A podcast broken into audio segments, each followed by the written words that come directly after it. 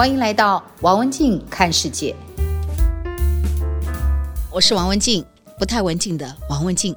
你可能在文字上面见过我，或者你也听过我的演讲，不过一定没有在 Pocket 碰过。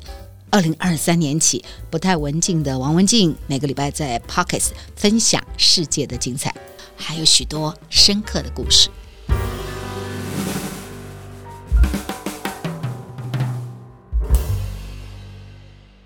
说哈，一个不太文静的人为什么会叫文静呢？我我我我小时候挺困扰，所以我有请教过我爸。我爸就跟我说，文呢是我们家的辈分，所以我们家的五个小孩都是文。那为什么会取名静呢？这是我爸的价值观，他非常传统，他认为安静啊、恬静啊是女孩子家应该有的气质，所以他就希望我别多说话，要很文静。这是我们的家教，就是这样嘛，就是事与愿违嘛。哈，我从小就是叽叽喳喳的，我就是安静不下来，而且哈，小学的时候每学期都自己编剧本、演话剧啊、搭配歌舞啊，所以我们同学都说哈，我真是。取错了名字啊，应该叫做王不文静。呃，这个王不文静呢，来自于我的叽叽喳喳。但我的这个叽叽喳喳，其实跟我的内心很有关。我常在想哈，有可能我的心里其实是住着一只小青蛙。为什么说是小青蛙呢？我们常说嘛，井底之蛙，井底之蛙。那我心里的这一只小青蛙呢，住在这口井底，它总是按捺不住对于这个世界的好奇。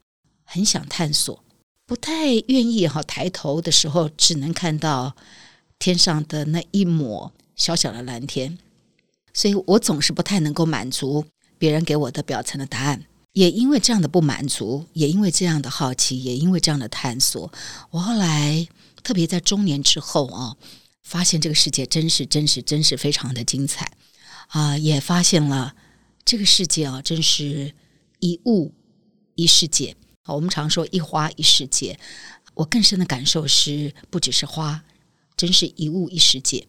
未来这 Podcast 也会跟着我的好奇哈，带着我心里的这只小青蛙，我们一起来走入一个又一个精彩的世界。话说哈，对于精彩世界探索哈，我很大的兴趣是旅行，旅行过超过七十个国家、七大洲、十条大河。但是因为最近三年啊，跟所有人一样哈，因为疫情的关系，我们哪里也去不了，所以我就待在台湾。我还是按捺不住那个好奇，所以在台湾的时间就南来北往啊，啊，山上啊，海牙，也刚好有一个非常难得的机会，用三年的时间重新理解台湾。这个理解包括从地理上面，也从历史上面。那这个理解对我的生命来讲是一个挺好的一个收获。过去哈，台湾话有句话叫做“金标起行”的哈，我们常就想往外面跑，但是也忽略了我们所在的这个土地，我们的根其实有很多的精彩。那这样的意外收获，也看到了台湾竟然有好多的世界之最。我看到了这么多的世界之最，我就想做一件事情。这个事情就是我们接下来在二零二三年品味私塾里提供了这个灵感，也把它很有系统化的把它做出来。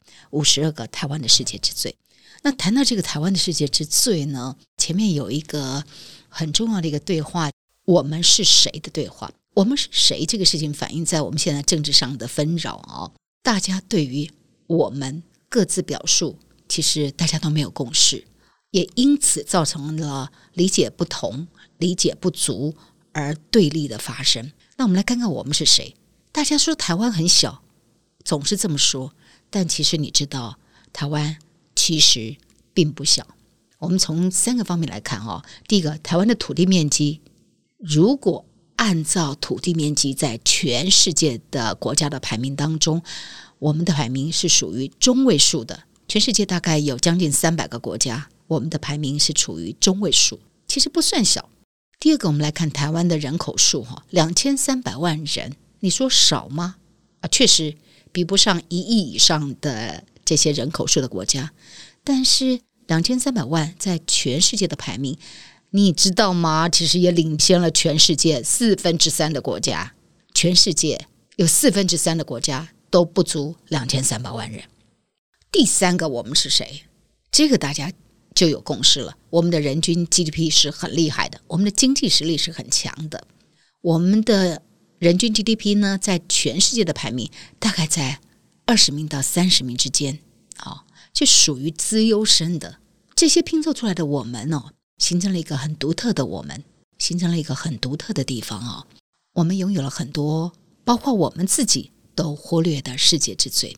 这些世界之最呢，从山到海，从历史到建筑。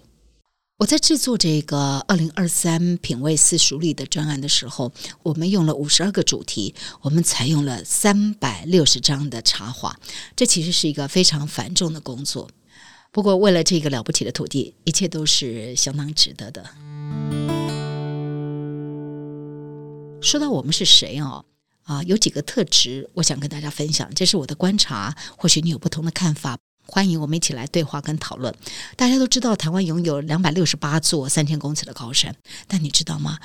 台湾拥有的是全世界独一无二的山跟海，两百六十八座的高山形成了台湾有三分之二的土地其实是山林的。那这个山林形成的就是一个很特别的林相。树木、森林的林相，它到底有多特别呢？我曾经看到有一篇文章的叙述，那一篇文章的叙述，我在这个土地活了这么久，我从来不知道。我想，就树就是一个树干上面有很多的叶子，不就叫树吗？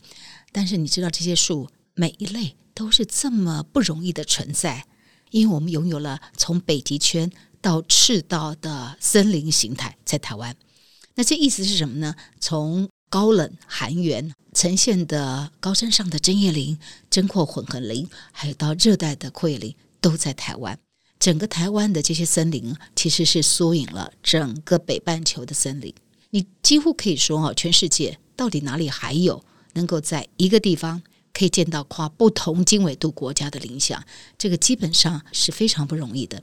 那也因为我们很特别，我们所处的是亚热带，那这个亚热带上面有三千公尺的高山非常多，所以我们才能够同时拥有热带的植物，又能够有寒带的针叶林，这是它地理上面的独特形成的山的独特。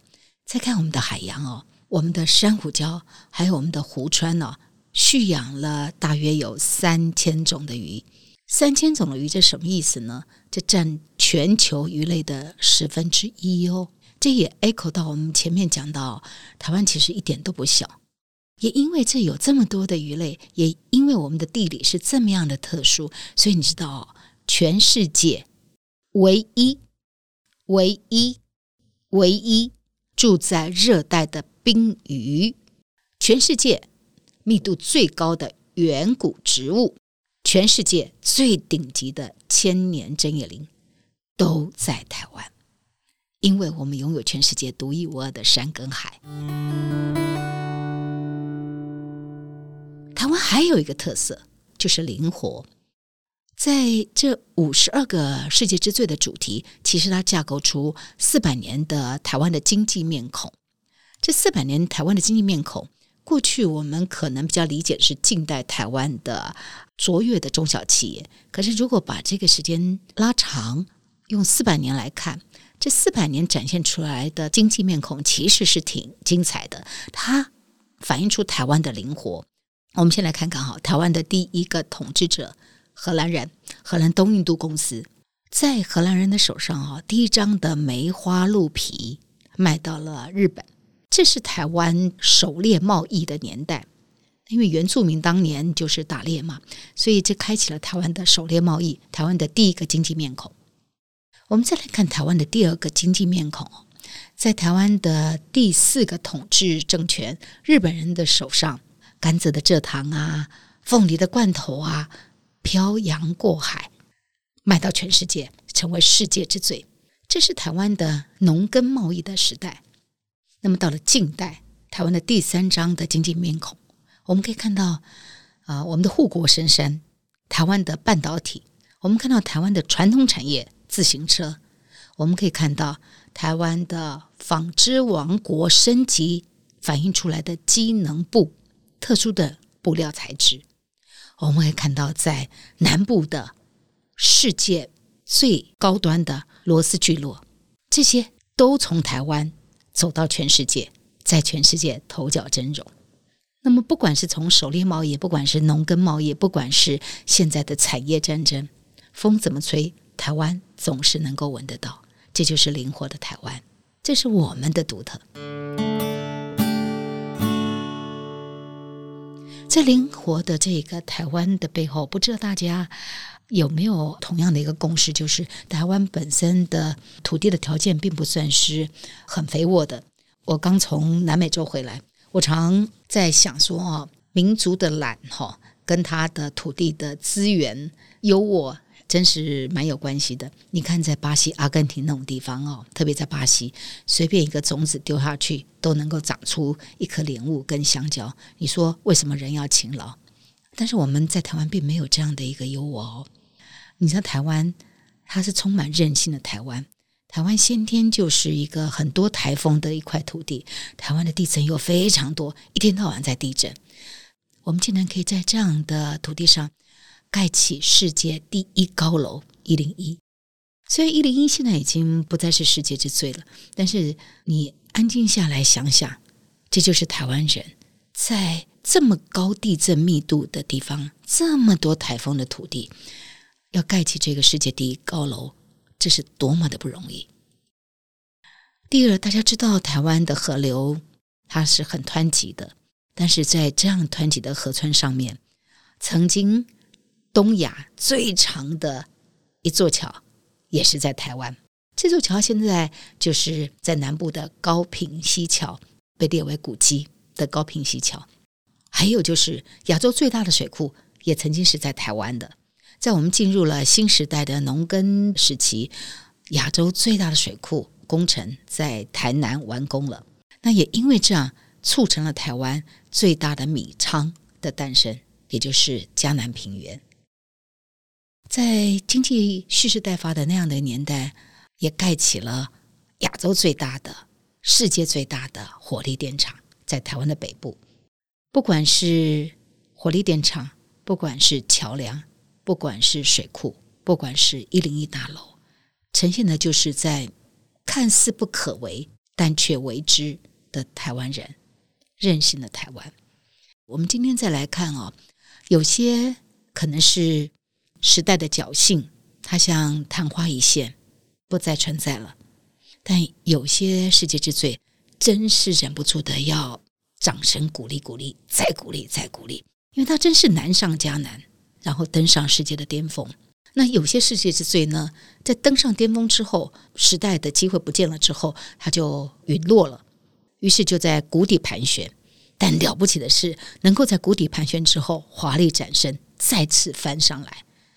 在看到这一个个能够华丽转身的台湾的世界之最的时候，真是就觉得那种热血沸腾，很想跟他站在一块说：“这就是我们。”二零二三年，让我们啊热血骄傲一整年，因为我们的台湾，台湾呈现出来的那样的精神，就是没有靠山，我们自己就是山；没有天下，我们自己打天下。逢山过不去，开路穿过去；遇水阻拦。架桥跨过去，这就是我们，这就是台湾，这就是我们的土地。这就是今天的节目内容，希望你喜欢。如果你想听到更多有意思的节目，别忘了订阅和分享王文静看世界 Podcast。如果你是用 Apple Podcast 收听，也请你给我五颗星的评价或者留言给我。我是不文静的王文静，我们下次再见。